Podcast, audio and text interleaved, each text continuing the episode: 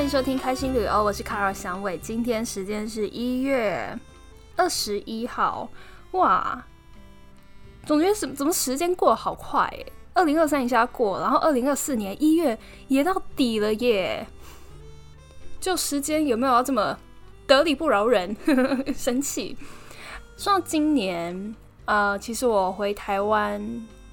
去待了两个礼拜左右，我是一月一号的飞机飞回台湾，十六号回来。其实我当时还蛮想要买十二月三十一号的飞机，因为觉得哇，在飞机上跨年好像蛮酷的。但是很不幸，因为十二月三十一号机票都太贵了，所以 实在是没办法，就一号飞。所以我呃前几天才回来伦敦不久，到现在都还在调时差，就是。白天都很好，没什么问题，也不会特别累。但就是晚上半夜两三四点就会爬起来，实在是没有办法。因为应该再过几天就好了，希望啊，希望赶快让我回到正常作息。那我回来十六号回来，十七号就呃有了一个拍摄，拍摄完之后去试镜这样子。那前两天公司也打电话过来说，哦，卡尔有一个就是。蛮大，英国这边蛮大电商客户想要想要敲我，但是想要先看一下我的试镜带，看一下我的个人特色，再确定要不要真的敲我这样子，所以我就给他们录了一个试镜带。我经纪人就说：“哦，你就讲你的名字，然后讲你的那个经纪公司，接下来随便你要说什么都可以。”然后我想说：“OK，好哦，我刚好在家，所以我就呃讲我名字，讲我经纪公司，我又开始大秀。”我最近一些钩针的东西录好之后传给经纪人，经纪人就说：“哦，这太完美了。”然后希望客户喜欢会敲我，还不确定他们有没有敲我啊？可能下礼拜会确定。不过就呃祝我好运。所以我想说，我这一集来跟大家分享我在这边在这边的试镜或者是拍试镜带的一些过程好了。因为我来到欧洲之后，发现这边的客户。和经纪公司真的真的真的很在乎一个模特的个人魅力，或者是你散发出来的气质是什么。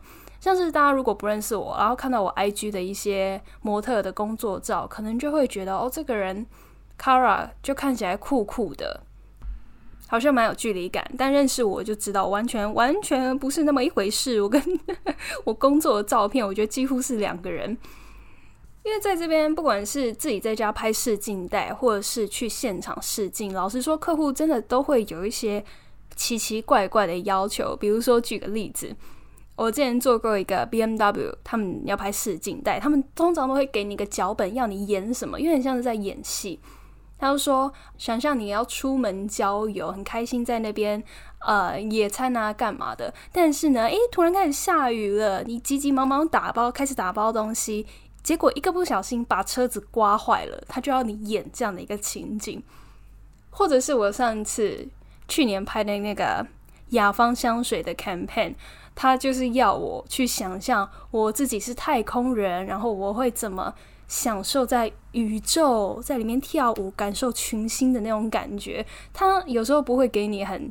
确切你要做什么，做什么，做什么？有些会，有些可能会叫你表演四个不同的表情，这就很明确嘛。可是如果像是雅芳香水这种 campaign 的试镜带，他说想象你在宇宙里面翱翔，它不明确耶。所以真的就是要发挥自己的想象力，然后去看你自己会怎么表现。那当然，每一个人因为个性和经验不同，他呈现出来的东西就会不太一样。那透过这个客户就会很好的去感受，知道你大概是什么样的人，或者是像我前阵子有一个灯具的品牌，他们就说：“哦，想象待会你朋友要来家里吃晚餐，共进晚餐，所以请你很优雅、开心的准备餐桌。”这样。那我记得我那时候在做这个试镜带的时候，我就手机架在那边嘛，然后就把我的书桌。搬过来，在上面摆了一些盘子，然后倒杯酒在那边喝。表面上在拍试镜带，实际上在喝酒这样。那我最近做过最有趣的一个试镜带，是一个呃时尚服饰品牌的短片。他们就给我一个脚本，说：“哦，想象今天是一个风和日丽的日子，你住在你和平的一个小村庄，怎么没想到就突然有一颗流星坠落砸到你的村子？突然呢，村子开始出现一些奇怪的化学变化，让你很害怕，打给朋友跟他们求救。那其实我每一次收到这一种奇奇怪怪的脚本，我都会觉得压力很大。虽然不会有人看我，我只需要自己躲在家里拍，你知道，但就还是会觉得这什么鬼啦？这是要怎么演？但是我后来发现，通常呃，最后让我拿到工作的那些试镜带，都是我直接哦，好他妈不管了，我就放手去玩。我就做一些真的是奇奇怪怪的事情，比如说像刚才那个流星砸到村庄那个试镜带，我就躲到棉被里面，然后很害怕的假装打给我的朋友，说我的猫变成一只羊，我真的很害怕，到底该怎么办？然后客户显然是很喜欢，就有在叫我去本人面试。虽然这个工作最后没有接到啦，不过在本人面试的时候，他们团队就有说：“哦，你那个试镜带实在是非常有创意，他们看了都很开心。”我就想说：“哦，好啦，虽然没有拿到工作，但是至少。”有被认可的感觉，而且我也真的是玩的很开心。然后像我前几天拍摄完之后去试镜嘛，试镜那个品牌比较大一些，然后他们的流程就比较严谨。我们在前面填了一大堆表格，那再进去充满客户，那时候客户好像六七个人吧，去去那个呃试镜间里面之前呢，有一个阿姨，一个黑人阿姨，她差不多四五十岁吧。然后就会跟你讲说，哎，等一下我们要做什么，做什么，然后你记得要把你的个人特质表现出来。等一下要求你要啊，因为是耳机，他就会播音乐，然后你要跳舞。那请记得那个黑人阿姨这样讲，就是你就是要把你老命跳出来，他差不多就是就是这个意思，就尽情展现你个人魅力就对了。他就说，像我自己。我现在已经四五十岁，但是你要我开始跳舞，我也能就是卖尽老命跟你跳。所以等一下你进去就要这个态度，然后我觉得超好笑的。然后那个阿姨又看着我说：“诶，我是不是之前看过你？”我说：“对，其实我们见过，这是见过第三次。我跟这个客户，诶，对，真的是第三次试镜了。然后我进去也真的是努力把我能跳跳出来。就我没有舞蹈背景，但是。”因为真的还蛮常要在试镜的时候跳舞，一开始真的超超不自在，就有点不知道自己在干嘛。但是后来就知道这是一个常态，他们就是要看你身体的律动，然后看你的气氛氛围好不好，是不是他们要的 vibe，对不对？所以后来也会在家练习跳舞，反正就播一段音乐，你想跳什么跳什么，也没有一个标准。你跳的很好笑，他们喜欢你，他就他就把工作给你，所以就是这样子，就是就是展现你的个人魅力就对了。所以我也觉得蛮好笑的。就虽然我们是做模特，但很多时候也真的是要演演戏耶。而且你越是放手去玩，你越是不在乎自己的形象，你越有机会拿到工作，因为客户就真的看得到你的热情所在，然后你的个人特质魅力。我觉得欧洲这边的客户很吃这个。不管是客户或者是经纪公司，都是因为当时我去年底想要换伦敦的经纪公司，我在跟我现在这间新的公司面试的时候，因为已经蛮适应这边的环境，然后也蛮知道他们的流程是什么，而且之前也见过这一间经纪公司，见过这个经纪人了，所以当时就放得蛮开，然后跟他们聊天聊得蛮开心的。那最后那个经纪人就看着我说：“哦 c a r o 我们真的。”我们真的很很想要你，很喜欢你，因为很喜欢我散发出来出来的气质气场，这样感觉是一个很正向的人。那我当下听了就很感动，就是身为模特儿，我们重要的不真的不只是照片或者是你的硬实力而已，你怎么做人，你散发的气场是什么，你有没有让人觉得你好相处等等的，这些都攸关我们的职业发展。然后像是。像试镜带哦，常常我们在拍试镜带的时候，必问的一些问题就是你的身高，偶尔会问几岁，你什么公司，然后你的兴趣是什么？兴趣这个东西，真的每一次都会问呢。我觉得他们很在意你身为模特儿之外，你还有什么其他的热情和兴趣所在？那关于这一点，我觉得就嗯。很感激我去年在换伦敦公司的那个时期，因为我是十月的时候就跟我的伦敦前公司提说，哦，我要离开了，因为合约差不多到一年的时间。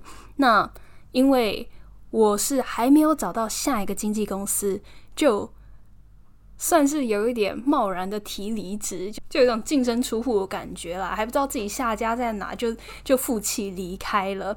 所以我一整个十一月时间是在伦敦都没有工作的。当时只有一个在德国拍艾迪达。我前几集有跟大家分享那个 ecom 的工作。除了那个工作之外，我整个十一月在伦敦完全没工作，就超级闲。